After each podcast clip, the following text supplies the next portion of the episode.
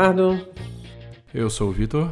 E esse é o Inviável episódio 9: Morar e trabalhar fora do Brasil. Pois é, hoje a gente vai falar de uma pessoa só nesse podcast que tem experiência com isso. Então, por favor, pessoal técnico do som, técnico de luz, foco no Leonardo. é, tá parando. É... todo mundo está preparado para conversar com você sobre essa coisa que eu acho que causa muita curiosidade em, tanta gente, especialmente no momento em que está tendo muita migração do Brasil para fora, muito recrutador atuando fortemente. E eu queria, na verdade, fazer uma série de perguntas, né? Acho que é, é uma oportunidade legal para você expor o que é uma experiência particular, não um país em particular, mas que, que pode é, esclarecer muitas dúvidas e, matar várias curiosidades, né? Que acho que todo mundo que vislumbra isso, sonha com isso, tem. Uh, e também quem, quem vicariamente né, vê os amigos irem e, e, acham super legal, mas tem várias lacunas na história que eles querem é, preencher. Bom, então vamos começar do começo, assim. É, é, o que, que te motivou a sair do país, assim? O que, que deu o estalo? O que estava acontecendo para que você começasse a buscar isso especificamente? É, eu, acho que, que duas coisas motivaram, na verdade, dois âmbitos, né? Na verdade, primeiro é o âmbito profissional, né?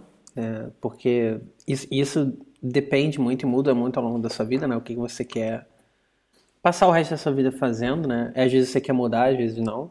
Mas no meu caso, uh, eu trabalhava no, no, Rio de Janeiro, né? Então, basicamente a área de tecnologia no Brasil é mais forte é, Rio e São Paulo. Só que eu, eu acho que a diferença é, de São Paulo para o Rio é bem gritante. Você tem muito mais oportunidade em São Paulo do que no Rio. No Rio, é, eu vejo que tinha muitas empresas assim com ambiente muito mais formal, né? E, e, isso acaba se refletindo também um pouco na, nas escolhas de tecnologia das empresas, né? Então, tem muita coisa com Java, muita coisa com .NET, isso aí realmente tem a rodo, né? Você pode é achar bastante. Mas você não acha coisas com stacks mais. É, mais. Com, não, não, vou, é, mais, não vou dizer modernas, mas assim. Mais atuais, né? Que as, as startups usam mais. Não, não é bem o modelo das empresas do Rio de Janeiro. Em São Paulo é, tem mais, né, do que no Rio. Empresas que têm esse tipo de stack e tal. Então, como eu trabalhava com esse stack, inclusive a gente trabalhava junto, né? Então, é, o, então eu, eu vi, assim, para mim uma falta de horizonte, assim, do tipo. Eu já tava num trabalho há, sei lá, três anos, três anos e pouco, e eu tava assim, cara, pô, esse trabalho aqui é legal, mas se eu quiser mudar, assim, para onde que eu vou, né? Quais são as minhas opções? E no Rio de Janeiro não tinha opções, só tinha opções na Barra da Tijuca, coisas do tipo, que para quem não é do Rio talvez não, não esteja entendendo o que é isso, mas é um bairro, assim, mais isolado, né? É uma parte do Rio de Janeiro mais isolada, que o transporte, o acesso é ruim. E, então, para mim, isso não era uma opção passar, tipo, sei lá, três horas de transporte e tal, para ir para o trabalho e, e, voltar. Então, eu me via sem perspectiva, profissionalmente falando, né? E esse é, é metade do, do, do, que, do que motivou. A outra metade é a motivação mais pessoal mesmo, que é uma, uma questão mais de qualidade de vida mesmo. O que você quer, o que, que tem nossa vida que te incomoda hoje? O que, que você quer melhorar? No meu caso, como eu morei no Rio de Janeiro praticamente a minha vida inteira, o que sempre mais me incomodou, acredito que seja uma denominador comum, né, que mora no Rio de Janeiro, é a violência da cidade. O Rio de Janeiro é uma cidade extremamente violenta. É, quem já morou lá ou quem mora lá sabe do que eu estou falando, né? Esse, esse medo eterno, né, que você tem, né, de você andar na rua, atravessar a rua, ficar olhando, sei lá, se tem alguém te seguindo na rua o tempo todo, né, e, e e realmente se privar de usar coisas legais que tem na cidade, porque o Rio de Janeiro em si é uma, é uma cidade legal, tem muita coisa legal para fazer. Uhum. Só que infelizmente você não consegue fazer porque você tá sempre tem a variável da segurança nos locais, né? Ah, é, o Rio de Janeiro é lindo, ah, eu quero caminhar de noite na praia. Pô, você não vai fazer isso. Ah, eu quero ir num, num parque. Aí todos os parques são super isolados porque as pessoas têm medo de serem assaltadas. Aí você não vai um, tem vários lugares na cidade você não vai porque você tem medo de alguma coisa acontecer e tal. Então, para mim, isso não era mais vida, né, cara? Ficar, assim, fi... eu queria excluir essa variável da minha vida. Eu queria viver com preocupações que são normais da, né, da vida, né? É normal você ter preocupações, mas eu não queria que eu, tipo, ser baleado quando eu fosse atravessar a rua fosse uma variável na minha vida, né, cara? Porque não é uma coisa normal. E a gente vai passando o tempo e a gente vai se acostumando com certas coisas, né? E na nossa percepção você acaba achando normal essas coisas, porque você já está ali há muito tempo, você é, tá, tá habituado com isso, mas não é normal, a gente não pode perder a perspectiva, né? Isso é sempre importante manter. E é, e é extremamente difícil também, porque a gente, nós brasileiros, né, a gente tende a tratar algumas coisas como bom humor, né? Porque às vezes a gente não tem o que fazer, então você, você brinca com as coisas também para não tornar tudo né, um, um eterno estresse, né? uma coisa muito pesada na nossa vida. Então a gente brinca muito com isso no Rio, né? A gente é comum fazer essas brincadeiras, né? Pô, vai ali, pô, cuidado, pô, tu pode atravessar a rua ali, alguém passa com um fuzil. E, só que a questão é que nessa brincadeira, é, ela é realmente verdade, entendeu? Sim, Às vezes realmente passa né? alguém com fuzil. Esse é um problema, não é uma piada, é uma parada real. Né? É, para ilustrar, assim, para quem estiver ouvindo, é, nas últimas semanas do Leonardo do Rio, a gente mora, morava né, muito próximo um do outro a gente saiu do metrô e virou uma esquina e um cara, um, dois caras pararam o trânsito com moto e começaram a fazer um arrastão. Isso num bairro da zona sul do Rio. Então é, é uma coisa realmente que acaba compondo a sua realidade. Né? Sim, e, e assim, a consideração, né? Nós moramos em um lugar extremamente privilegiado no Rio de Janeiro. E eu tenho total ciência disso, total ciência dos privilégios que a gente tem. E mesmo assim, ninguém tá ninguém tá salvo, entendeu? Ninguém tá, tá eximido desses riscos, né? Esses riscos existem para todo mundo, com magnitudes diferentes, é claro, não tem nem comparação. Mas, assim, o risco sempre vai existir. Então, para mim, foram essas duas coisas, né? Falta de perspectiva né, é, profissional né, na cidade do Rio de Janeiro e, e, a falta de segurança e todas essas coisas e etc. Eu, eu, eu admito que, assim, a, a situação... É, política econômica do país influenciou, eu diria, mas eu não, não acho que foi o assim o que realmente me me guiou para me mudar não, porque eu vejo muita gente falando, né, é um, é um assunto muito comum hoje em dia, né, de falar de da política, né, do país, né, porque é um, é um momento turbulento mesmo, né, da, da história política do, do Brasil. Então, a gente, as pessoas tendem a falar essas coisas, é, ah, se o fulano ganhar na próxima eleição, eu vou me mudar. Ah, o fulano entrou. Eu sei que tudo isso é válido, tá? Cada um tem seus motivos e eu não tô aqui pra, pra dizer que não é válido. Eu acho que é, é válido sim. Eu acho que se, se, isso te incomoda a ponto de você querer se mudar, beleza.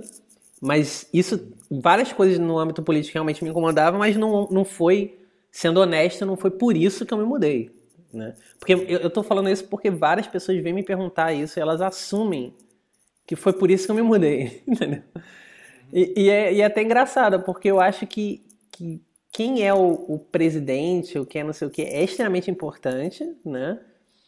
Mas considerando que eu posso atravessar a rua e ser metralhado, na cidade do Rio de Janeiro, eu, eu admito que eu estou um pouquinho não mais importa, preocupado. Não importa a orientação do governo. Né? É, exatamente. Eu admito que eu estou um pouquinho mais preocupado em sobreviver amanhã, se eu for comprar um pão. Uhum. Entendeu? Uhum. Então, assim, é um problema um pouquinho mais imediato para mim, nesse, nesse momento, né? uhum. né? Mas, assim, uhum. enfim.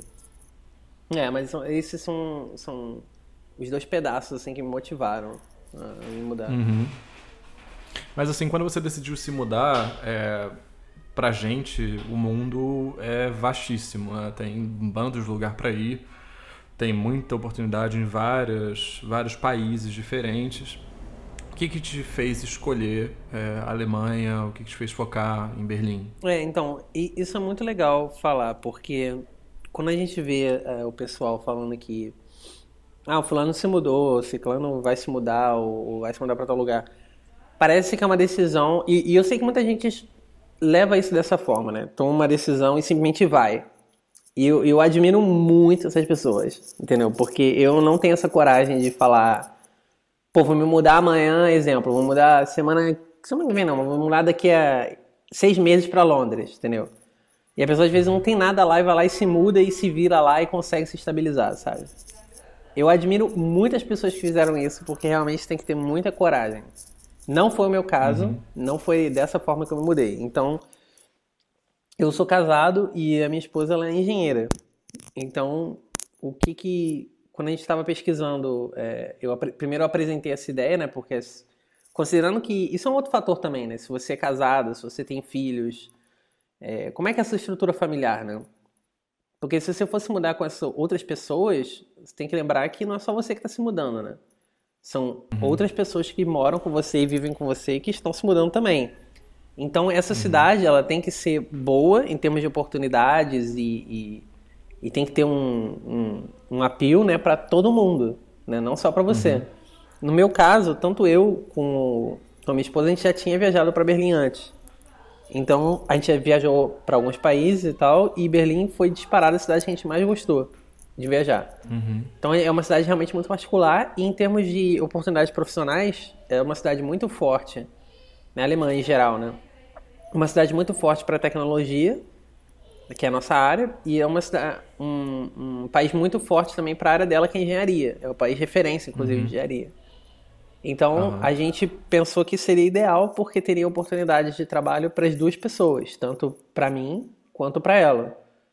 Então, é, esse foi o, o, o, principal, porque outros fatores né, que pesaram também. Né? Existe também o custo de vida na cidade, Berlim é uma cidade uhum. particularmente mais barata de você viver do que as outras cidades da Europa. Se você for comparar, por exemplo, com Londres ou outras cidades, é, é muito mais barato. Em termos imobiliários, eu diria que é mais barato, mas não chega a ser barato. Ainda é uma cidade cara, uhum. atualmente, né? Mas o resto, né, o custo de vida, né, alimentação e etc, Berlim realmente é bem mais barato do que a outra uhum. cidade. E é uma cidade legal mesmo, uma cidade particular, é muito diferente das cidades que a gente conheceu. Uhum. Então foi mais ou menos isso, foi esse quesito profissional, né, de, de que se vai ter oportunidade para mim, teria oportunidade para mim e para ela. E o fato de que nós dois gostávamos da cidade também. Por exemplo, se ela não gostasse de Berlim, eu com certeza não teria me mudado para cá. Então, teria sido um outro lugar. Ou se, por exemplo, Berlim não tivesse oportunidade de trabalho para ela, também teria, seria totalmente riscada a lista.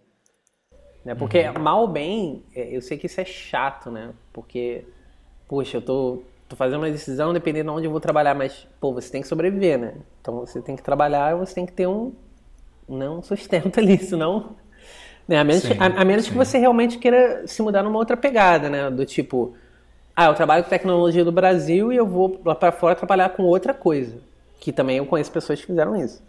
Então, uhum. aí é uma outra. É um, completamente outro mundo, né? Então, só, infelizmente, só posso falar do, do, meu caso. Então, foi isso. Foi muito ligado a, a mercado de trabalho também.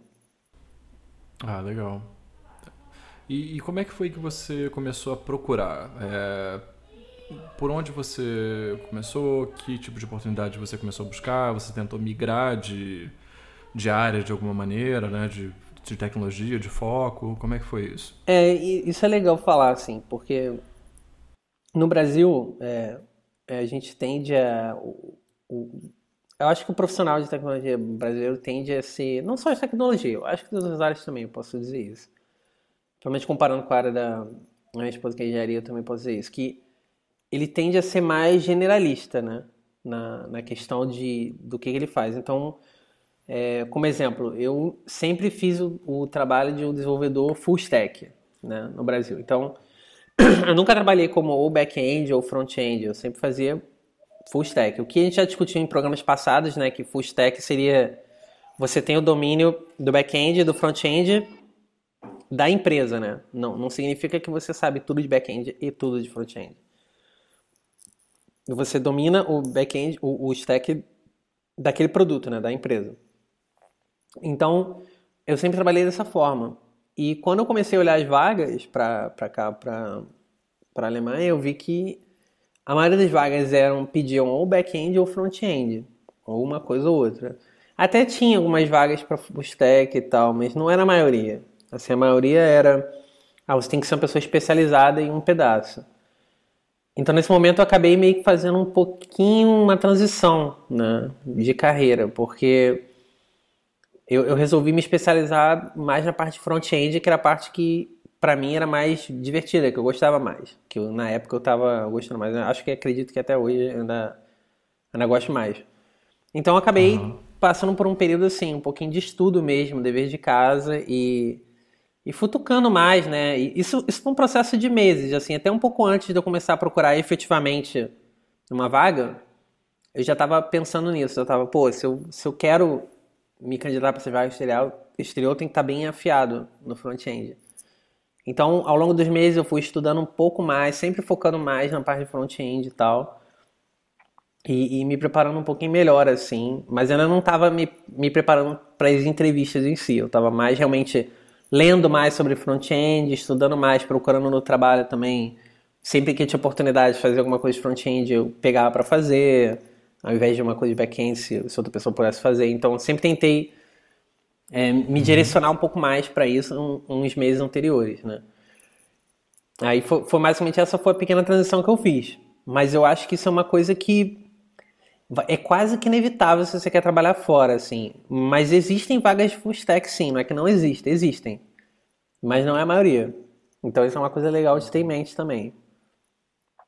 Então eu acho que depois disso, é, aí eu, bom, aí eu comecei a, a Primeiro, eu fiz uma busca por alto, assim, eu vi assim, ah, quanto é que um desenvolvedor ganha é, aqui na Europa e tal, o desenvolvedor sênior ganha na Europa. Aí tinha várias médias, variava muito, né, os salários, né. Depois eu procurei aqui em Berlim, é, na Alemanha, depois de Berlim, né, e comparei as cidades da Alemanha e tal, quais que pagavam mais, pagavam menos, e mais ou menos qual era a média. E isso é muito importante você ter antes, porque a maioria dos lugares, como sempre, eles vão pedir vão perguntar quanto que você quer ganhar. Uhum. Então, se você não tem uma base de, de quanto que é o salário naquela cidade, você acaba pode acabar caindo numa negociação muito ruim para você no final, uhum. porque se você não tem ideia, né? Então você, ah, quero ganhar X. E isso pode cortar para os dois lados também. Às vezes você pode acabar pedindo muito mais do que, né, é, do que as pessoas pedem e você simplesmente ser cortado da vaga porque o que você está pedindo é muito. Né? E na maioria das vezes não vão te dizer isso, eles simplesmente não, não vão te retornar é isso, sabe? Eu sei que isso é super escroto, mas essa é a realidade, né? Então, então dessa pesquisada e tal, então você tem mais ou menos quanto que eu queria ganhar por ano, porque aqui geralmente o pessoal fala mais salário anual do que mensal, né? E comecei a, a olhar as vagas e tal. Então, primeiro eu tive um, alguns contatos com alguns recrutadores, né? Aquele tradicional, né? um cara aleatório no LinkedIn, LinkedIn te manda uma mensagem, aí vai uma vaga ou outra e tal. E você, você inclusive até me recomendou para uma vaga na época, que eu lembro. E uhum. inclusive foi muito importante isso, porque foi esse cara que me apresentou o site que, que depois eu acabei conseguindo a vaga. Que é um uhum. site chamado é, honeypot.io. Então esse site é basicamente é, um, é, um, é, aquele mesmo modelo, né, do, do Hired e tal, que você se cadastra no uhum. site e as empresas é, se cadastram para disputar o profissional, né, não vice-versa, né. Sim. Então, algumas empresas eram apply para o meu perfil, fiz uns testes lá, mas esses eram testes muito simples, então acho que nem vale a pena falar, mas depois eu vou falar dos outros testes. E fiz um testezinho lá no site, aí passei e as empresas fizeram um apply para para o meu perfil, né? Então, conversei com algumas empresas, umas três ou quatro empresas daqui de Berlim. Uhum. E no final, eu fiquei mais ou menos assim entre duas, é, que, que poderiam ser legais e tal. Esse processo, eu estou resumindo um pouco a timeline, porque esse processo levou, leva muito tempo, né? Esse processo uhum. de ida e vinda de, de e-mail e etc., com a empresa marcar entrevista. Então, as, as entrevistas, não, óbvio, né? Eu sei que é óbvio, mas vale a pena dar os detalhes, né? geralmente são, são por Skype e, e são no fuso horário do país de origem, né? Então, você tem que estar preparado para fazer essas coisas. Se você não trabalha remoto, pô, ou você se prepara para arrumar umas desculpas aí para você fazer uhum. essas entrevistas, porque vão ser horários extremamente. É, vai ser no meio do seu dia, né? Maioria, na maioria das vezes. Sim.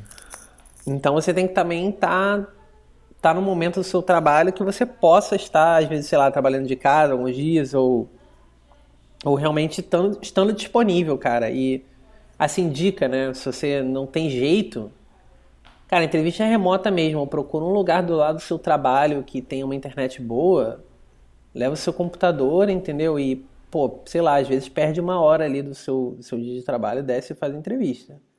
Porque se você ficar adiando muito a entrevista, né? Sempre querendo no seu horário perfeito, não vai rolar. Então tenta sempre, sempre aceitar e se virar no horário mesmo, né?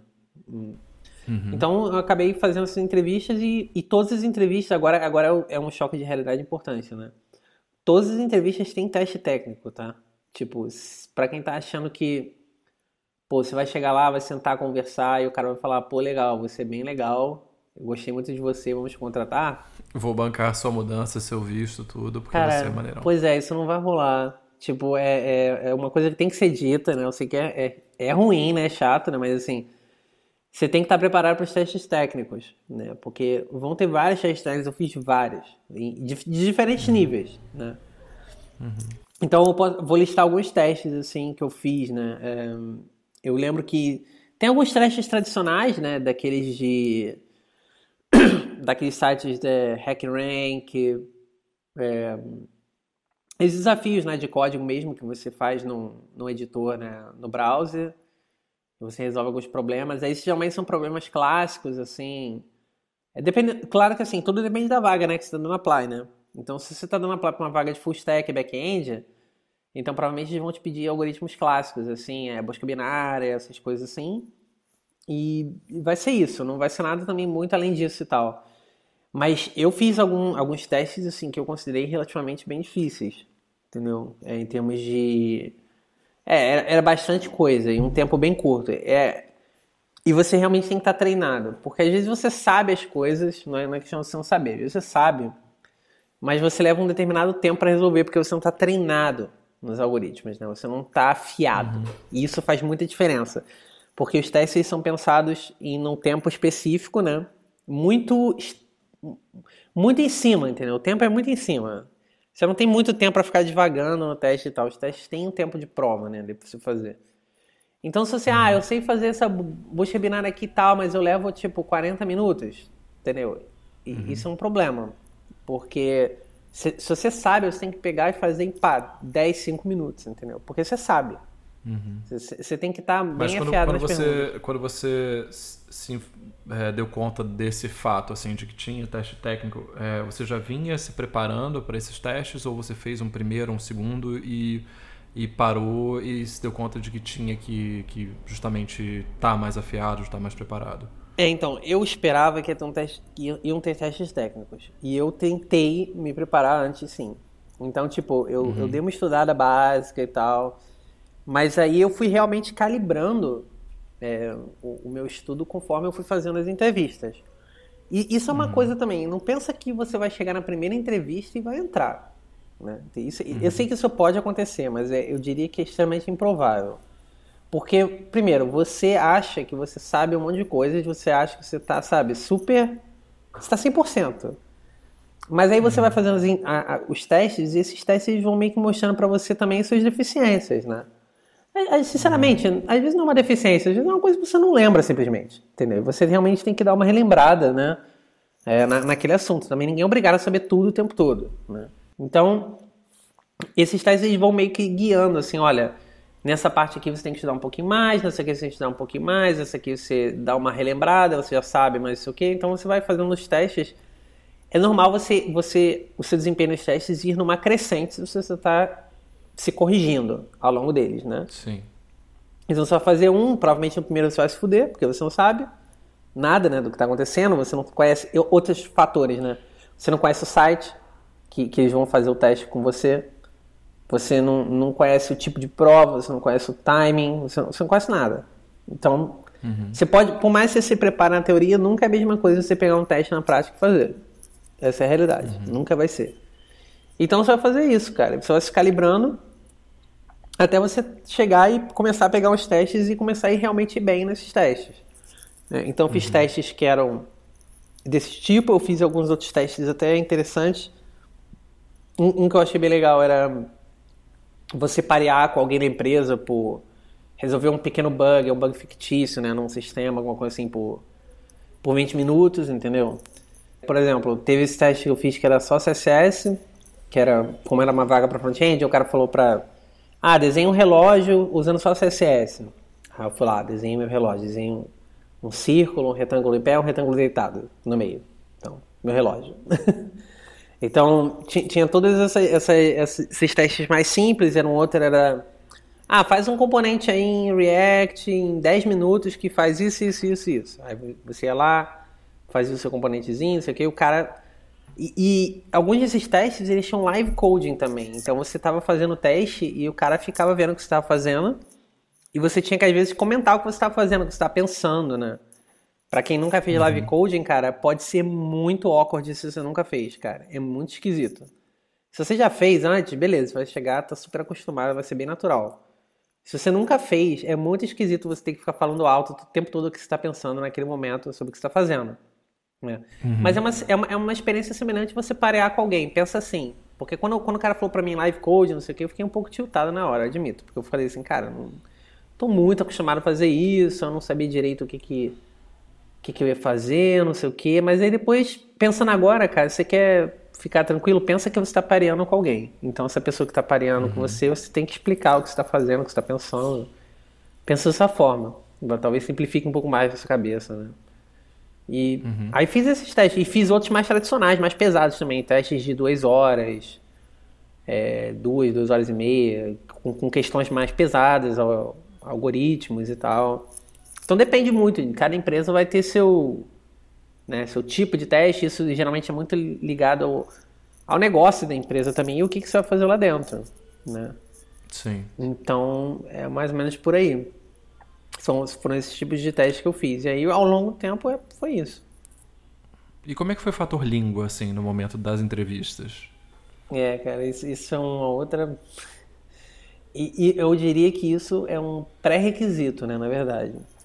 Por isso que quando as pessoas perguntam, sempre perguntaram para mim, ah, mas o inglês, se o inglês era bom, se o inglês era ruim, eu costumo dizer que o inglês não, não precisa ser perfeito, né?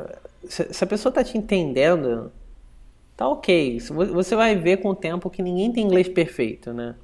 Ninguém tem inglês super perfeito, nativo. Isso aí é coisa que é uma expectativa irreal, né? Se você está tendo isso. Isso aí você adquire depois de, sei lá, cara, anos usando inglês todo dia, horas, entendeu? Aí você vai uhum. adquirir um inglês quase nativo, mas mesmo assim o seu sotaque ainda vai existir um pouco, uhum. né? E, e, e, é inevitável, é inevitável. Tem que aceitar isso e parar com essa... Porque isso é uma cultura no Brasil em termos de língua, né? Não sei se você, concorda com isso, mas eu, eu vejo isso.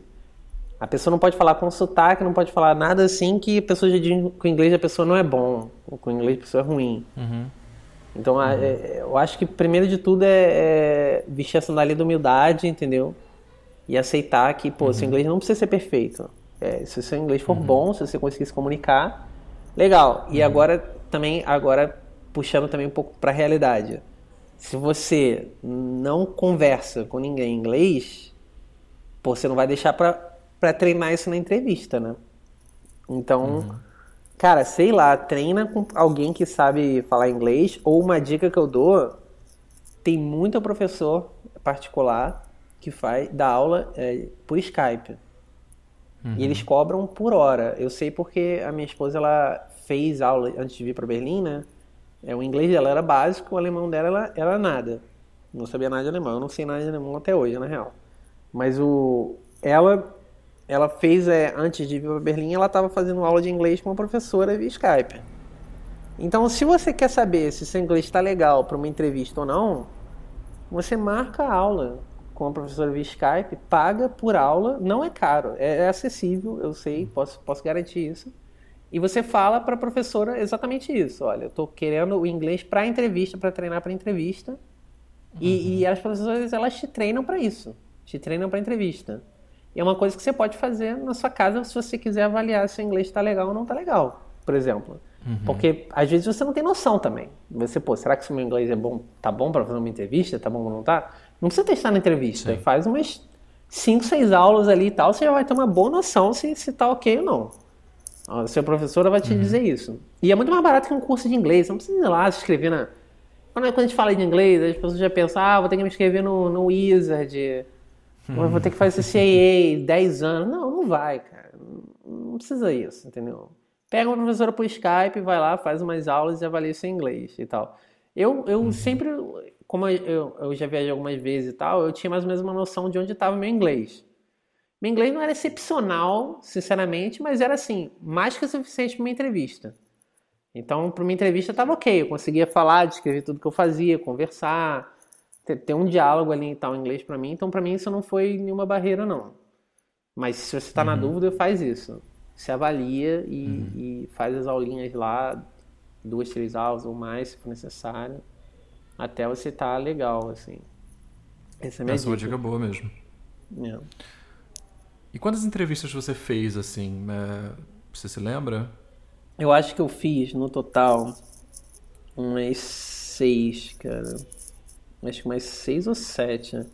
Acho que seis. É mais ou menos isso, mas seis ou sete entrevistas no total. E, e no final, eu, eu diria que eu passei mesmo assim duas. E no final uhum. eu escolhi um, uma empresa. Então. Uhum. E o que, que te fez escolher essa empresa e, e não a outra? É, então, eu acho que isso foi muito mais um, é, é um aprendizado, né? De coisas que você gosta, coisas que você não gostou, no seu, coisas que você gostou e não gostou nos seus trabalhos anteriores, né? Então, uhum. basicamente, eu fiz uma listinha escrita mesmo. É assim, ah, coisas que eu, que eu gostei nos meus outros, nos meus outros empregos, né? Então, listei os empregos, fui listando o que, que tinha de bom, o que, que tinha de ruim, ruim neles. Então, tinha ali no final, tinha um conjunto de coisas que eu queria num próximo trabalho, entendeu? Mas claro que é importante você ter também uma noção realista, né? Você... É, isso também, cara, é muito... É, é assim, eu sei que...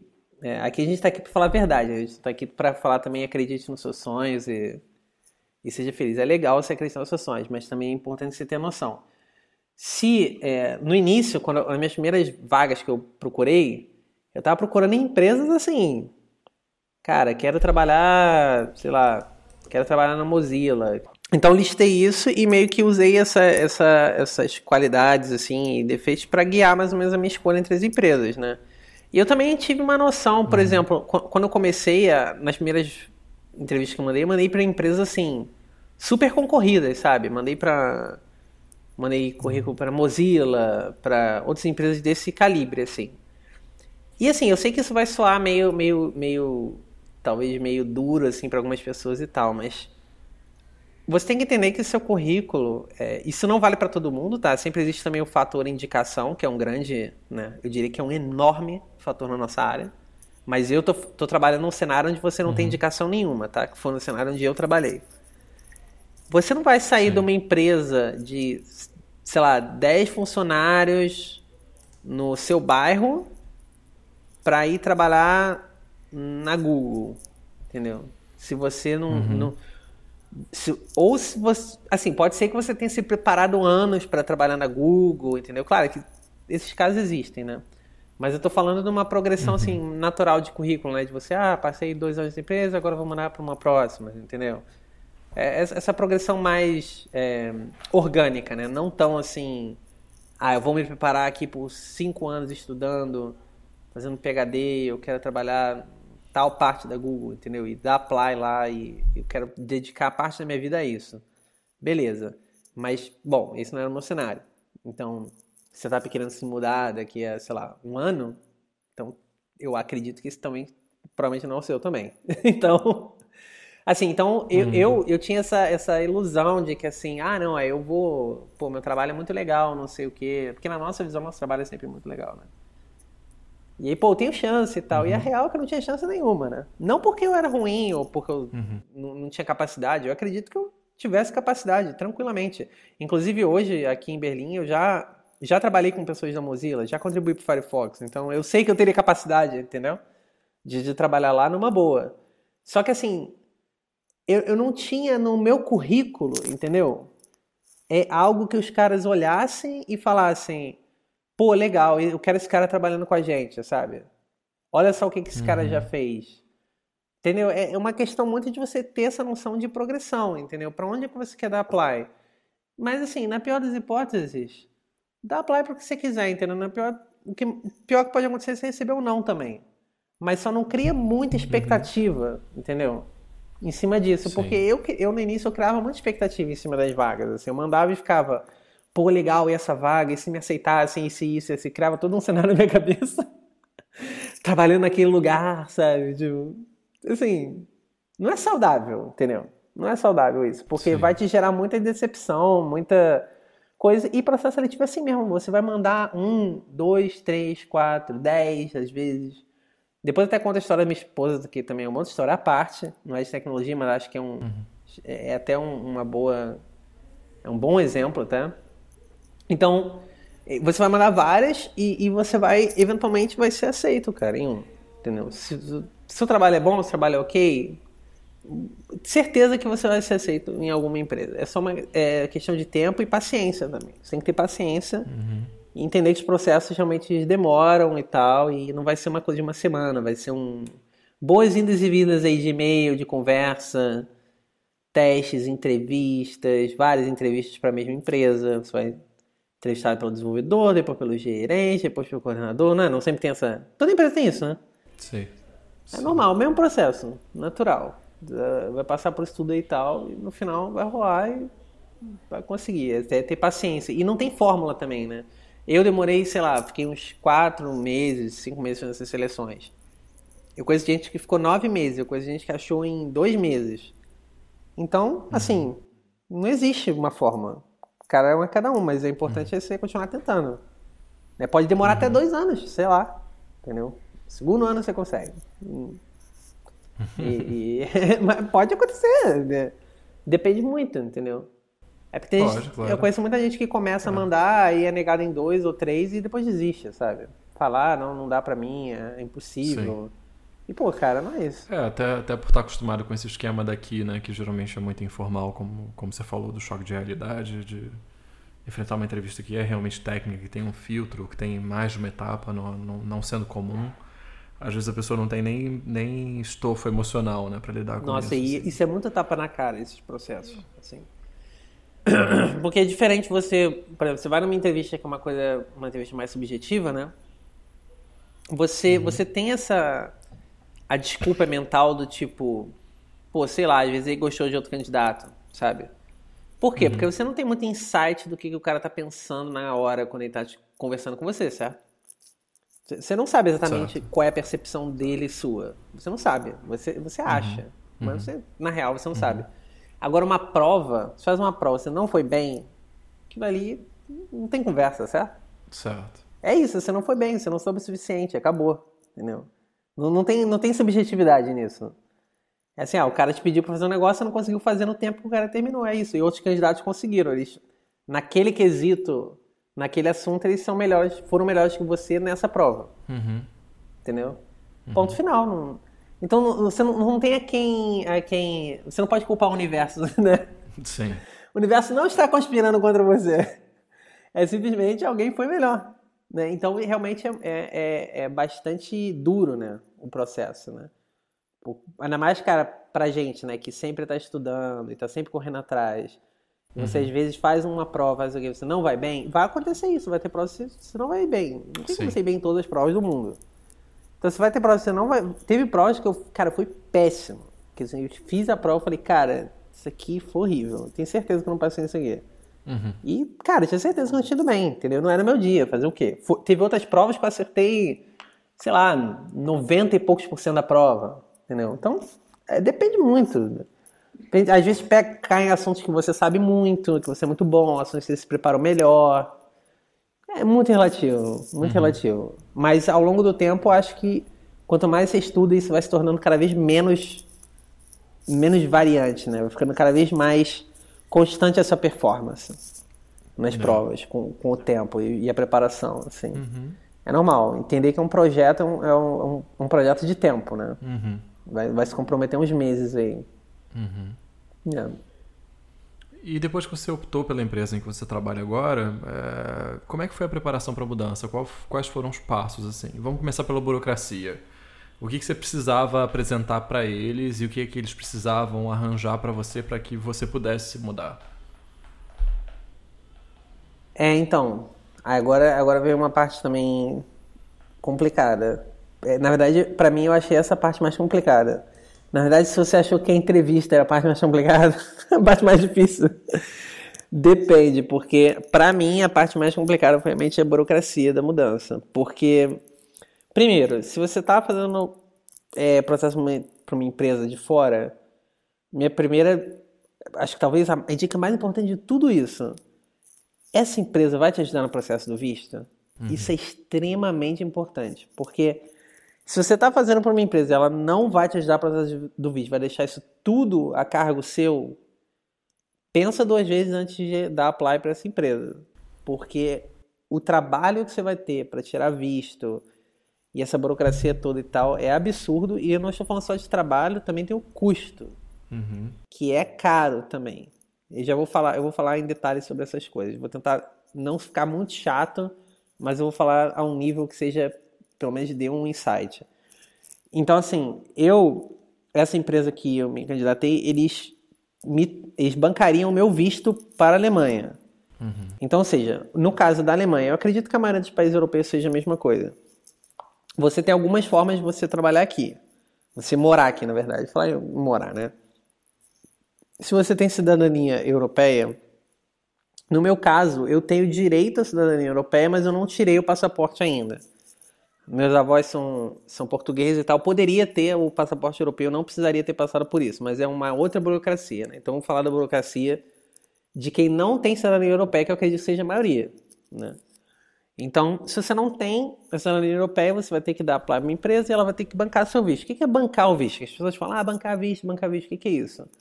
Basicamente, essa empresa vai chegar para o governo é, do país, né, que para onde você quer se mudar, vai falar: estamos com carência de um profissional dessa tal área aqui e nós vamos trazer uma pessoa do Brasil para trabalhar aqui, nessa área.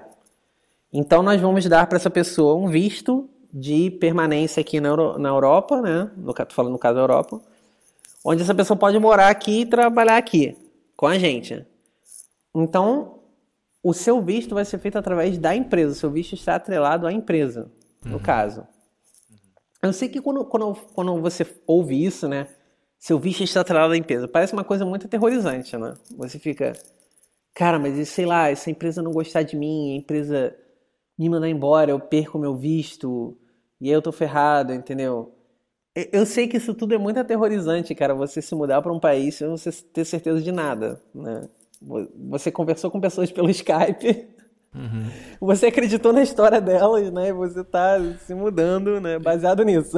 Você tinha o benefício de tá, já ter estado no lugar, mas de férias, né? Então, uma experiência também diferente. Sim, sim. Então, pra, tem é, é pessoas é muito, que, é muito nem conhecem o lugar para onde eu, elas vão, né? Ah, por exemplo, é, é, uma coisa que a minha esposa falava às vezes era: Cara, e se tudo isso for mentira? Se essa empresa não nem existir, sabe? Se for tudo uma fachada, não sei o quê. Aí, mais claro que assim, a empresa tinha um certo tamanho, então é difícil você mentir a esse nível, né? Mas é, se for uma empresa menor, você sempre fica com. Verifica tudo certinho, né? Sempre. É sempre bom. Não custa nada, né? Não custa nada de ser brasileiro, né? Confia em ninguém, pesquisa tudo. Entendeu? Verifica tudo certinho e, e, pô, a empresa tem que te ajudar no visto, cara. Se você não, se a empresa te deixar tudo a teu cargo, você tá ferrado e você vai absorver um custo, um trabalho absurdo. Eu já absorvi um trabalho absurdo, mesmo a empresa me ajudando. Não consigo nem imaginar fazer isso sem a empresa me ajudar. Uhum. Mas aí depende, né? Quanto você quer colocar nisso, né? De esforço. Então, a empresa, resumindo, a empresa diz pro governo que vai te trazer para cá seu visto fica atrelado à empresa, mas se, por exemplo, eventualmente, a empresa não gostou de você, você xingou seu chefe, você, sei lá, quebrou o computador dele, te mandaram embora, você não vai ser deportado, né? Você tem um, espaço, se não me engano, de alguns meses aí para você poder é, procurar um outro emprego, né? E, e nesse, nesse meio tempo você não está deportado, você não, sabe?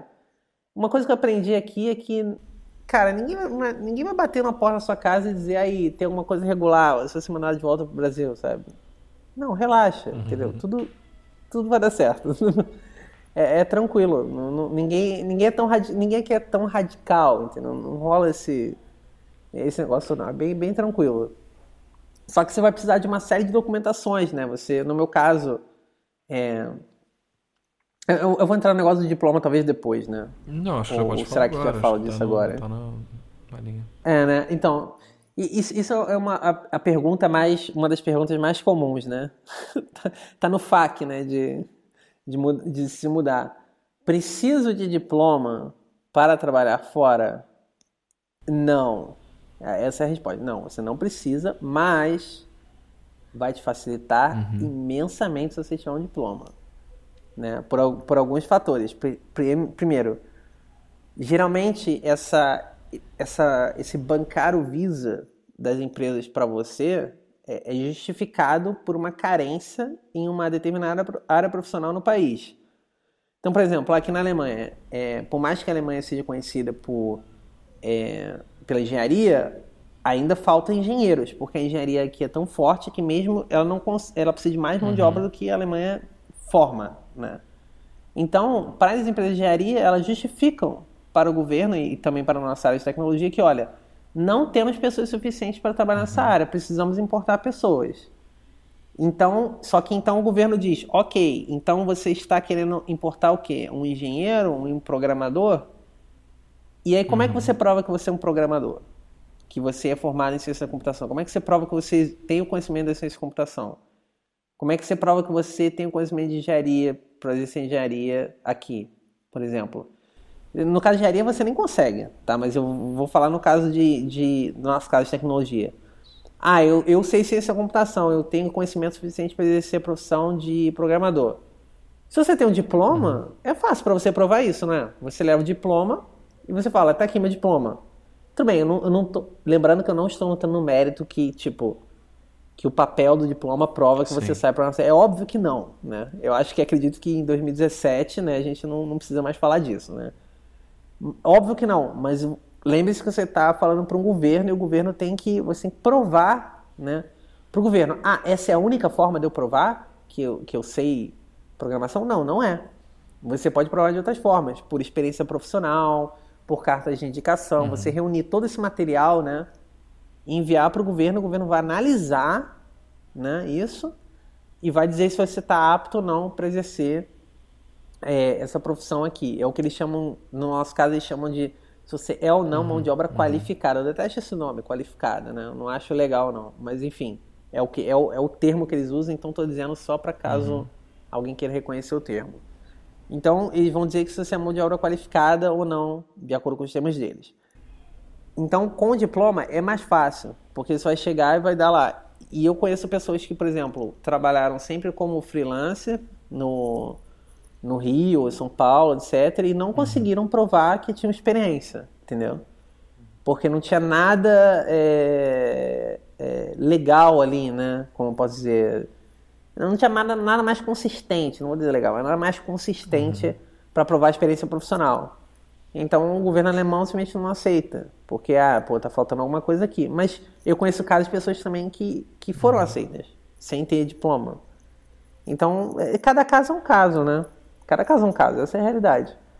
Então você tem que só reunir um material, você vai te dar mais ou menos uhum. trabalho, só que com diploma é menos subjetivo, né? Porque é isso. E em relação ao diploma, você tem que também tem todo um procedimento de reconhecer o diploma aqui, é, verificar se o seu diploma é equivalente a um diploma de ciência da computação, sistema de informação alemã, aí você vai mandar para o Ministério da Educação daqui da Alemanha, eles vão comparar as disciplinas do Brasil com a disciplina daqui, é um processo uhum bem burocrático. Né? Lembrando que isso é para a Alemanha, não significa que se for para a Inglaterra, o que vai ser igual. Não sei uhum, como é que é o processo uhum. em detalhes da Inglaterra ou de outros países. Né? Então, cada país é um país, cada país tem seus procedimentos. Na Alemanha é assim. Hum. Aí depois disso tudo, se você vai receber o seu. Tipo, no seu passaporte vai ter como se fosse um visto temporário de seis, seis meses atualmente agora, eles estão de seis meses. E aí, quando você chegar aqui na Alemanha, você vai marcar um negócio e eles vão te dar o seu visto permanente. No meu caso, eu ganhei é, uhum. um, visto que é o que eles chamam de Blue Card, que te dá o direito a morar e trabalhar uhum. em qualquer país da União uhum. Europeia, na verdade, não só da Alemanha. É uma coisa unificada. Né? Mas o meu visto está, uhum. sim, atrelado à empresa que eu trabalho. Se amanhã eu quiser trabalhar em outra empresa, eu tenho que ir lá no, no, no no órgão, né, que é alemão, que gerencia os passaportes, as coisas, esqueci o nome, uhum. e comunicar para eles que eu mudei de trabalho. Então aí o meu, meu passaporte, meu passaporte não, meu visa passa Sim. a ser atrelado a essa outra empresa agora. Ou seja, se eu quiser permanecer na Alemanha, aqui morando e etc., Eu uhum. tenho que, uhum. que ter um trabalho, né? Tem outros casos também para quem é artista, por exemplo.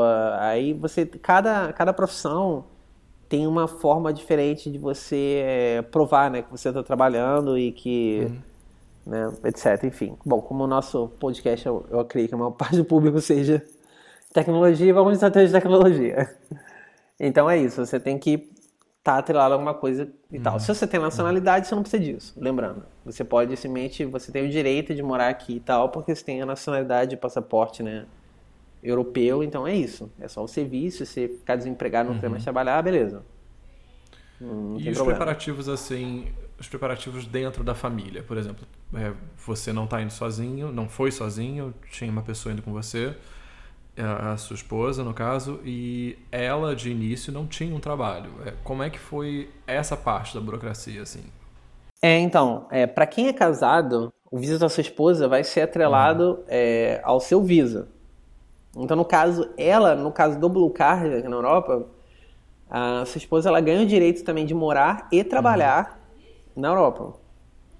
Ou seja, isso é um grande, assim, é, Uhum. É um grande empurrão inicial, né?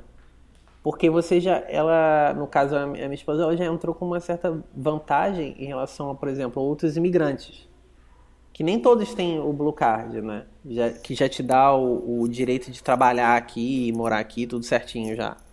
Tem pessoas que estão prospectando de fora do, da Alemanha emprego também.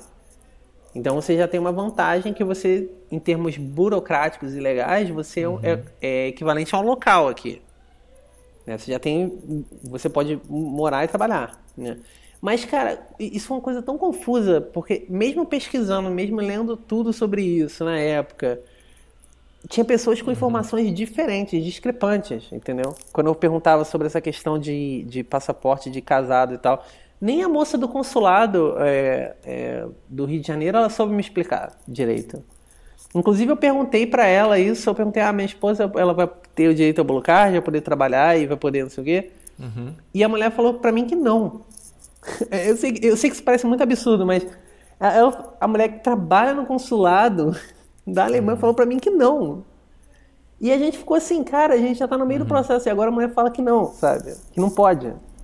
Aí eu entrei em todos os sites, entrei no site da Alemanha, porque na minha opinião, e pelo que eu tinha lido, né, é, sobre o uhum. assunto, poderia trabalhar. E a minha esposa poderia trabalhar. E aí eu tive que voltar no consulado, pedir para falar com uma outra pessoa. Essa outra pessoa sentou comigo e eu perguntei, olha, pode trabalhar? E ela falou, pode. E eu falei, cara, eu procurei na internet, tinha gente que dizia que sim, gente que dizia que não.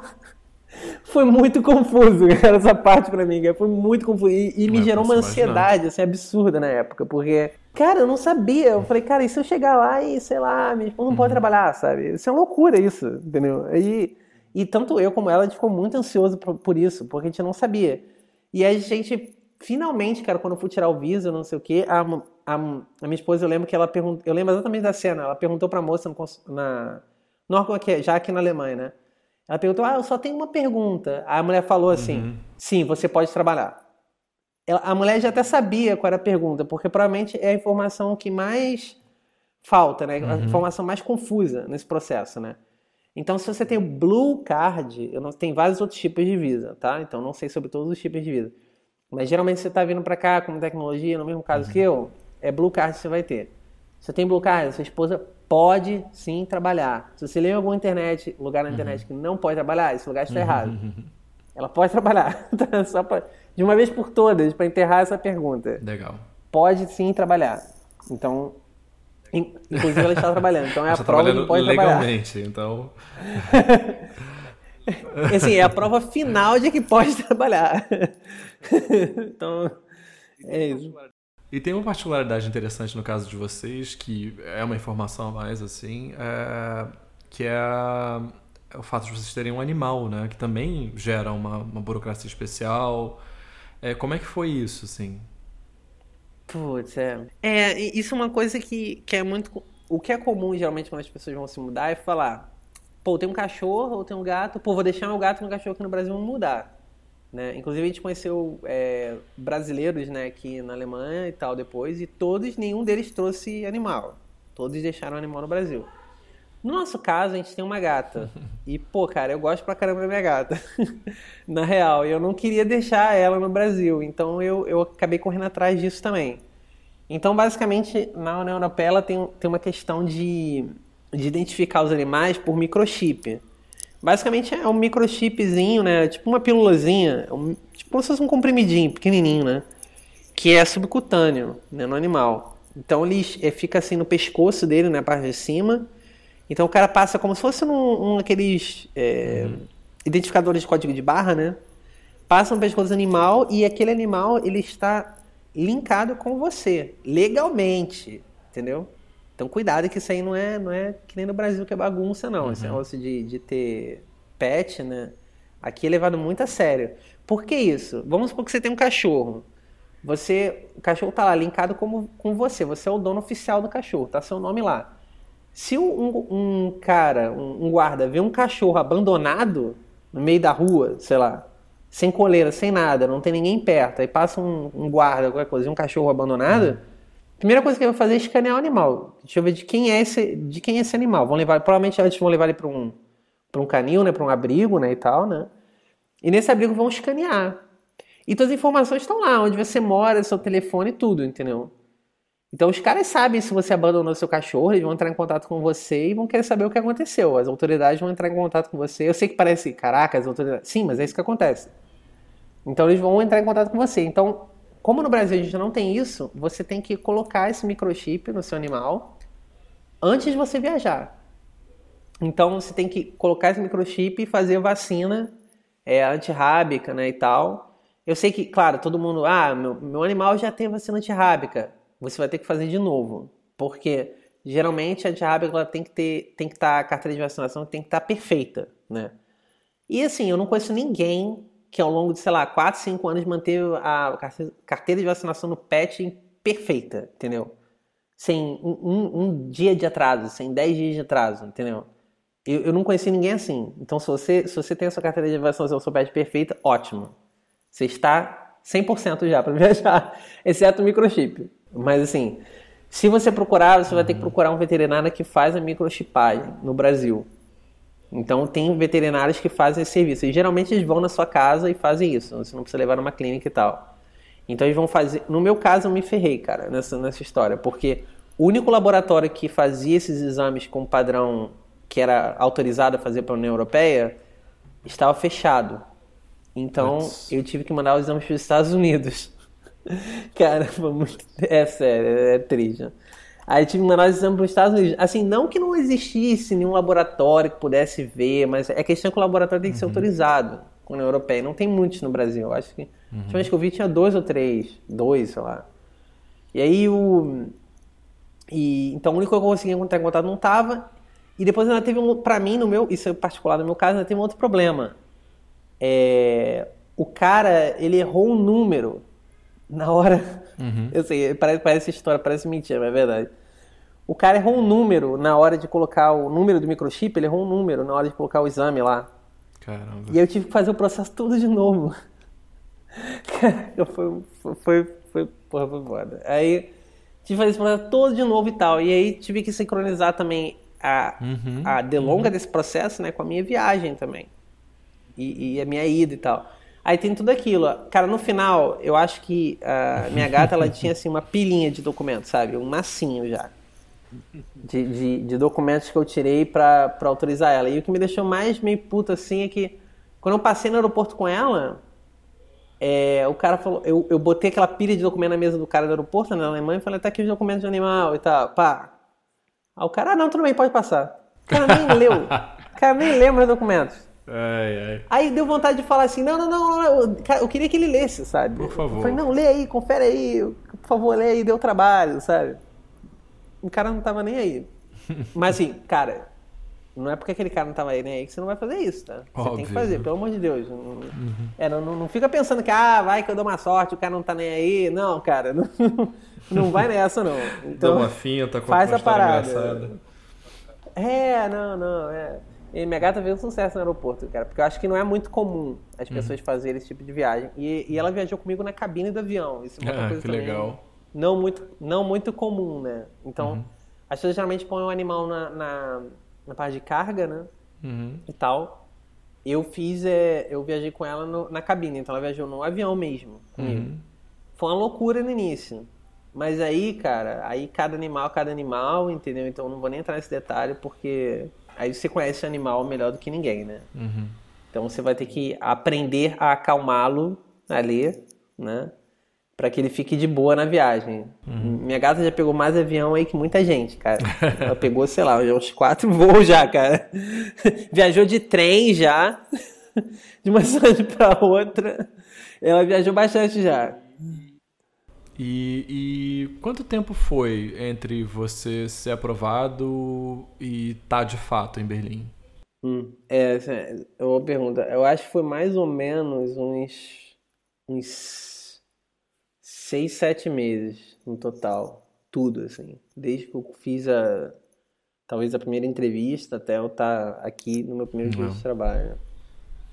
Né? Então, e, nesse, e nesses seis, sete meses, assim, eu ainda não estava totalmente mudado, né? Eu ainda estava, por exemplo, é, foi meu primeiro dia de trabalho, mas eu ainda estava, por exemplo, morando num apartamento que era um Airbnb.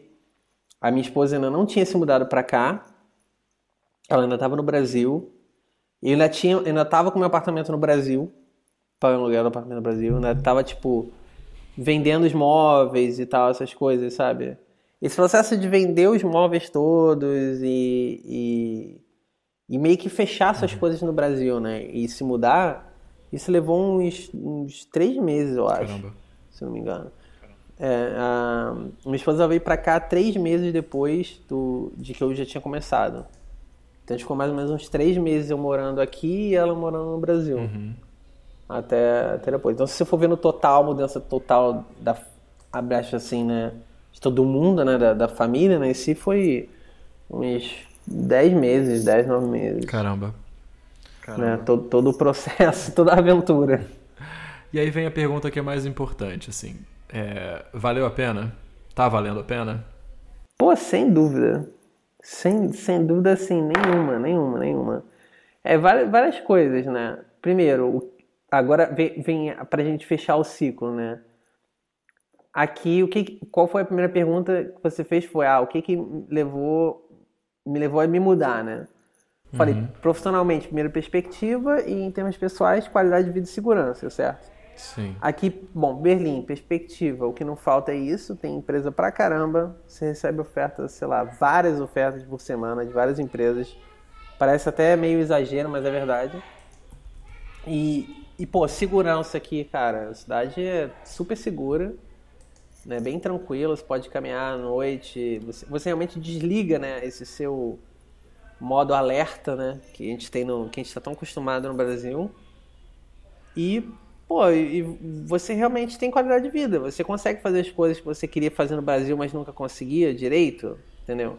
Você consegue viver e realmente aproveitar a cidade, né, de uma forma mais tranquila e tal. E, e também facilita para você viajar também, que é um outro fator, é um bônus, né? Não foi para isso exatamente que eu me mudei, mas é um, é um bônus.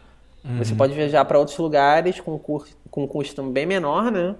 E, e se planejando também muito menos, né? Porque como a Europa fica mais ou menos assim, de acordo com a nossa lei, com a leitura europeia do mapa mundi, né? fica bem no meio, né? Então, então não é bem assim, né? mas assim, na interpretação, né? Então assim, você, você realmente as distâncias, por exemplo, para os continentes é você fica ali no centro, né, de tudo. Então fica mais fácil. É, as viagens são mais curtas, então por isso são mais baratas, né? E te possibilita viajar, por exemplo, para outros países da Europa, é, de trem, por exemplo, né? Uhum, Que é uma, uma coisa que no Brasil você não consegue fazer. Então, é, é isso. É, tem, tem muita coisa aí e valeu muito a pena. Eu acho que vale muito a pena. Para quem está pensando em, fazer isso, é uma dica importante. é, Quer dizer, uma dica, um conselho talvez, né, que eu dou. Pesquise bastante, lê bastante sobre isso, né? Mas também não lê demais, não, tá? Porque eu sei que parece um conselho meio esquisito, mas assim, é, se, se você também ficar. É é importante você saber tudo que tem pela frente, certo? Mas se você realmente for ver tudo, tudo, tudo, cada mínimo, mínimo, mínimo detalhe, isso vai acabar te desmotivando, porque tem tanto trabalho, é tanta coisa pra fazer, que você não vai querer nem começar, sabe? Sabe quando uhum. você tem um trabalho que é tão grande que você leva, você vai protelando aquilo, você nunca quer começar? Uhum. É isso, se você quer se mudar, começa a ver aos poucos e tal o que você tem que fazer, vê, vai vendo por etapa, vai estudando cada coisa, mas a única coisa que eu acho que é bom você fazer antes com antecipação é o planejamento realmente familiar, se você é casado, se você tem filho. Sim. Como é que vai ser, se você tem filho, eu não posso falar isso porque eu não não tenho filho, mas eu imagino que se eu tivesse filho era o que eu pensaria. Uhum. Como é que vai ser a adaptação do seu filho para a língua, né, da, do país que você está indo? Tem, tem escola para ele? A escola é, é de graça? Eu tenho que pagar? Se é de graça, eu tenho que me candidatar para essa escola antes? Tem fila? Entendeu? Porque aqui na Alemanha, dependendo da escola, você vai ter fila, assim como Sim. tem vários lugares. Você consegue, tá? Mas tem fila, você tem que se uhum. organizar. Então você tem que começar a ver esses detalhes. Porque quando você vai se mudar, você tem família, isso vai afetar todo mundo da sua família, né? E também ver se, uhum. se as uhum. pessoas da sua família querem se mudar também, né? Porque eu conheço Sim, um, eu, claro. eu, conheci. É, é eu, eu, sei, eu sei que parece muito lógico, né? É lógico realmente pra gente, mas eu conheço um caso de um, de um amigo meu que ele era super pilhado de se mudar pra cá. Não é meu, um colega. É, é super pilhado de se mudar pra cá e a esposa dele nem tanto, sabe? E ele uhum. se mudou, eles se mudaram e chegou aqui a esposa dele não conseguiu se adaptar na uhum. Alemanha, entendeu? E ela simplesmente não gostou e eles tiveram que voltar. Um ano, Nossa. um ano e meio depois. Então, assim, é uma situação super chata, porque às vezes a pessoa não tá muito afim e você tá ali meio que forçando uma barra, sabe? Sim, sim, sim. Então, assim, é. é não... Que barra para se forçar, né? Mudar tudo pois é, pessoa. É muito chato. Então, assim, ver se as pessoas genuinamente estão imbuídas nessa ideia também, de se mudar. Se uhum. você tá solteiro e tal, cara, é mais fácil, você não tem menos né, coisas para se preocupar e tal. Mas agora é, é o momento de quem é casado se dar bem, né? Se você está na Alemanha e você é solteiro, você paga muito mais imposto, amigão. Então também é. tem isso. E é consideravelmente mais. Então, uhum. assim, você vai ter essa desvantagem quando chegar aqui em relação a quem é casado. Você vai se preocupar menos, mas chegando aqui você vai ganhar menos também. Então, uhum. então tem essa compensação aí. E ah, também vale falar que se você tem filho aqui na Alemanha também, você você paga menos impostos também. Claro que assim, cara, não é o custo de você manter, né, sustentar e educar um filho, né? Não, não é esse nível. Mas abate boa parte Mas toda ajuda é bem-vinda, né? É, exatamente, entendeu? Mas eu sei que de, de para solteiro para casado, o imposto, a diferença é bem grande. É, é, é salgado, sem diferença. Uhum. Então é, é basicamente isso. Ah, lembrando, talvez um, um, uma coisa legal que se, se dizer também é dar o outro lado da, da moeda também. Bom, uhum. minha esposa já foi dormir essa hora, então ela, infelizmente ela não pode nem dar o relato, mas eu vou dar o relato dela por ela. minha esposa, quando ela veio trabalhar aqui, ela, ela trabalha na engenharia e ela começou a trabalhar aqui tem uns três meses agora, alguma coisa assim. E ela trabalha na engenharia e aqui só, só aceita um alemão na área de engenharia. Você não tem essa de, pô, vou usar o inglês e tá tranquilo. Então, enquanto eu estava trabalhando nos primeiros meses, eu estava fazendo um curso intensivo de alemão. Uhum. Então, era mais ou menos assim, três, quatro horas é, por dia, é, quatro vezes por semana. Então, ela estava fazendo esse, esse curso que não é tão não é o intensivo que a gente chama no Brasil, né? Acho que o intensivo no Brasil é muito mais horas do que isso, né? Geralmente é manhã, tarde e tal, mas é o que, é o que aqui na Alemanha chamam de intensivo, tá? Então, mas ela estava fazendo esse curso e ela fez esse curso por, sei lá, uns seis meses. Acho que mais, uns seis, sete meses mais ou menos, assim. Para estar tá com um alemão, assim, básico, né? Uhum. Então, já fica aí, se você está vindo para cá e você está querendo assim, ah, eu preciso aprender alemão, a minha área é obrigatório ter alemão, tá? Tô falando para quem não é, às vezes quem está ouvindo trabalha com tecnologia, mas a esposa trabalha com outra coisa, né? Então isso é uhum. importante dizer. Se a sua esposa, ou seja lá quem, seu cônjuge, trabalha com numa outra área e o alemão é necessário, conselho que eu dou, já começa a fazer aula de alemão por Skype no Brasil. Se você realmente está uhum. imbuído nessa ideia. Uhum. Se não, vai, vai ter que vir para cá e seis meses de alemão aqui intensivo, se você não sabe nada de alemão, é o suficiente para você se comunicar como uma criança em alemão. Uhum. Tá? Então, alemão é uma língua difícil. Né? É. Então, assim, você vai com, com, seis meses de intensivo, posso tirar pela minha esposa que ela é. Olha, minha esposa é bem nerd, tá? Então ela estudou a parada for real mesmo. Ela estava com alemão básico e tal, mas só agora realmente que ela está trabalhando hum, é, com alemão né, no dia a dia, que o alemão dela está ganhando fluência, né? De, de, ficar com a fala natural e, e que ela, pô, nos primeiros dias de trabalho você é aquele choque, né? Você está tendo uma, você tá aprendendo uma língua no seu curso, né?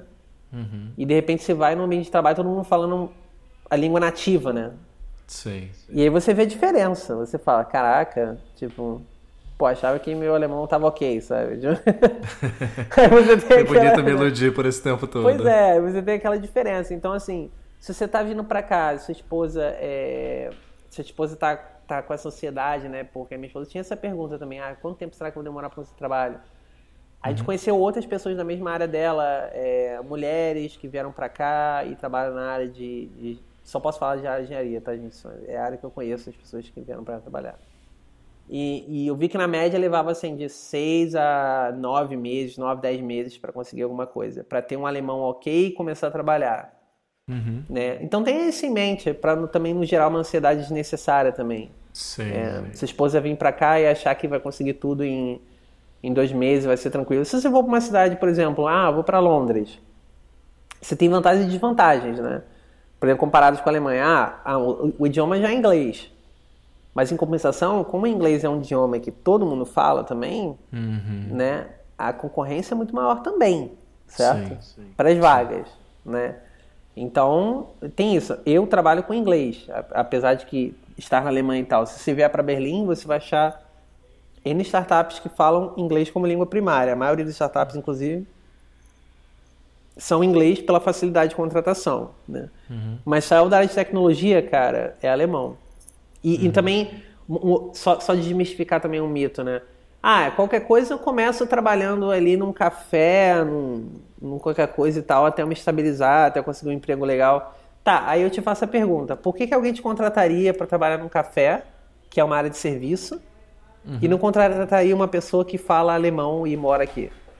Pois é. Entendeu? Isso é uma coisa que as pessoas acham que é assim, mas não é assim. Ninguém. Uhum. Porque, por exemplo, se você está indo para uma área onde mais pessoas poderiam atuar, por exemplo, trabalhar num café que você. Na nossa cabeça ingênua, né? Também a pessoa, ah, isso é tranquilo, eu vou lá, é só servir um negócio aqui ali e tal. Tá, mas se você não sabe a língua, como é que você vai se comunicar com os clientes? Entendeu? Qual é a vantagem que você tem em relação a outros concorrentes, né? São Sim. outras pessoas que também querem aquela vaga. Você uhum. não tem vantagem, então também não pensa que você vai chegar aqui, ah, eu posso trabalhar com qualquer coisa. Não, cara, não é assim. Uhum. Né? Você tem que saber o idioma local, você, mesmo se você quer trabalhar com qualquer coisa, abre aspas, uhum. né? Uhum. Então, não tem essa ilusão também. É isso, cara, essa é a realidade. Pô, legal. Eu acho que tem muito, muito material interessante aqui para quem está curioso e, e, e pra, tanto para quem quer fazer essa transição como quem quer simplesmente saber como é essa transição. Acho que foi um, um apanhado de, de, dicas e de experiências aí muito bacanas. Vamos para as recomendações? Vamos, cara. Ah, e lembrando, né, não desista dos seus sonhos aí, só para não dizer que eu não, não falei pra. Não desista dos seus sonhos, amigo. É, e só, amiga. só pra não dizer que, pô, não, não teve um discurso motivacional né, nesse episódio. Tá aí, ó. Não, é. não desista dos sonhos, acredite em você mesmo. É isso aí. Isso aí, campeão, campeã. É isso aí. é, cara. É isso. Cara. Quer começar? Começo eu. Pode começar, cara. Eu tenho duas recomendações. Uh, um é li um livro chamado O Gene, The Gene, The Gene, perdão, não The Gene, The Gene, uh, de um cara que, salvo engano, o nome dele se fala Siddhartha Mukherjee é um médico indiano que trabalha em Londres e ele escreveu um, um, um compêndio, né, uma história super bem contada de como evoluiu a ciência do, do o conhecimento sobre a, a, formação do, ser humano em última instância, né, que é a fonte de maior curiosidade. É, então, desde os primeiros entendimentos lá do, dos gregos, da, da, dos homúnculos na Idade Média até a, a, a, epigenética e CRISPR que a gente tem hoje. É, ele costura essa narrativa com uma história familiar de, de doença mental, então tem um contraponto humano sempre interessante, assim, o que, uma descoberta poderia ter influenciado na história da família dele é, e o que talvez poder corrigir essas coisas influenciaria na família dele, no caráter da família dele. Então tem uma reflexão interessante sobre isso. E vale super a pena. É um, um livro bem grosso, assim, mas que você lê em poucas sentadas. E a minha segunda dica é uma série é, para nerds de cinema barra, barra pessoas com interesses muito específicos, chamada Field. Foi uma série do ano passado. É, conta um, um recorte da relação da Betty Davis e da, da, da Joan Crawford, são duas atrizes da, da era clássica de Hollywood que fizeram um filme é, emblemático chamado O que terá acontecido com Baby Jane. E a, a série conta a história da gravação desse filme, da, da relação posterior delas e como tema maior assim como o tempo é cruel com as mulheres em particular né? duas grandes atrizes que brigaram a vida inteira porque foram postas uma contra a outra e que no fim de suas carreiras foram perdendo oportunidades simplesmente porque eram mulheres né? homens na, com a mesma idade é, das mesmas épocas continuavam trabalhando e elas foram sendo legadas ao ostracismo atuações primorosas vale muito a pena Pronto, Show. Terminei. Cara, minha, minha recomendação é uma só. Na verdade, é... eu não sei se, se esse livro ele, ele, é facilmente encontrado no Brasil, mas eu acredito que talvez se você cavucar um pouquinho você ache. Na verdade, é um, é um photobook, né? um livro de fotografia de um fotógrafo chamado Fred Herzog. Basicamente, o, o trabalho do, do Fred Herzog, por mais que ele seja é, foi feita há muitos anos, né? Ele só realmente ganhou notoriedade quando ele já tinha, eu acho que, sei lá, seus 70 anos ou mais, né? É, isso dá o fato de que quando ele fez maior parte do trabalho fotográfico dele, ele fez em, em filmes de slide, né? E até recentemente, né, alguns anos atrás, a gente não tinha uma tecnologia legal para escanear esses slides a um nível é, de exibição, né? Onde eles pudessem ser, ser exibidos de forma legal. E o que, é, o que é interessante é que ele fez boa parte do trabalho dele nos anos 50 e 60, né? Onde, numa época onde todo mundo fazia fotografia, fotografia artística, era basicamente feita em preto e branco, né? Então esse foi um outro motivo pelo qual o trabalho dele nunca foi muito valorizado na época, porque ele fazia fotografia é, colorida. Uhum. Né? Então, é, hoje em dia, né, depois de anos e anos e anos, né, é, aquela, é aquela, aquela, aquele velho não, não, não, posso dizer aquela velha história né, do cara que só é reconhecido 30 anos depois, né, um artista que só é uhum. reconhecido 30, 40 anos depois que fez o trabalho dele. E ele é, e hoje ele é, é conhecido como um, um, um, percursor, né, ou talvez o percursor da fotografia em cor, né, da uhum. fotografia artística em, em cor. Então, uhum. é, o filme dele, que, o livro dele, né, que eu queria recomendar é o Fred Herzog Modern Color, que é basicamente um trabalho que ele fez, né, quando ele se mudou, se não me engano, para o Canadá. Então, é, ele fez esse livro todo, é, foi fotografado em, Kodachrome, né? Para quem não conhece, é um filme bem tradicional, né? E, e é isso, é, o livro tem, tem fotos dos melhores trabalhos dele, né? E tal, ao, ao longo desses anos. E se você olha as fotos, né? Hoje em dia você vê que elas foram realmente uma grande influência para toda a fotografia americana em cor, né? Que você viu uhum. nos anos, sei lá, 80, 90, em todos os anos seguintes. É, uhum. esse cara foi realmente um grande visionário da, da, da fotografia em cor na época e, e, e, é legal que ele esteja sendo reconhecido hoje, né? né uhum. Nessas últimas décadas aí. E é basicamente isso. Não é um livro caro, eu vejo que assim, eu não sei quanto seria no Brasil, é, considerando o que é o livro, né? Mas aqui ele custa mais ou menos uns uns 30 e poucos euros, né? Então uhum. acho que para um livro de fotografia grande, com impressões porra, bonitas e tal, acho que super vale a pena, né? Uhum. E é muito legal. Então esse é, é o meu pique. Fred Herzog, Modern Color, o trabalho do cara é excepcional, muito incrível. Pô, que legal. Legal, vou, vou botar o link nos show notes. Então é isso, cara. Temos um episódio. Temos um episódio. É isso. Então é isso, Agora, gente. Se mudem se vocês quiserem. se não quiserem, não se mudem. E problema é, de vocês. Se, se não quiserem, olha quando atravessar a rua se você morar no Rio de Janeiro. Cuidado. até, até a próxima. Abraço.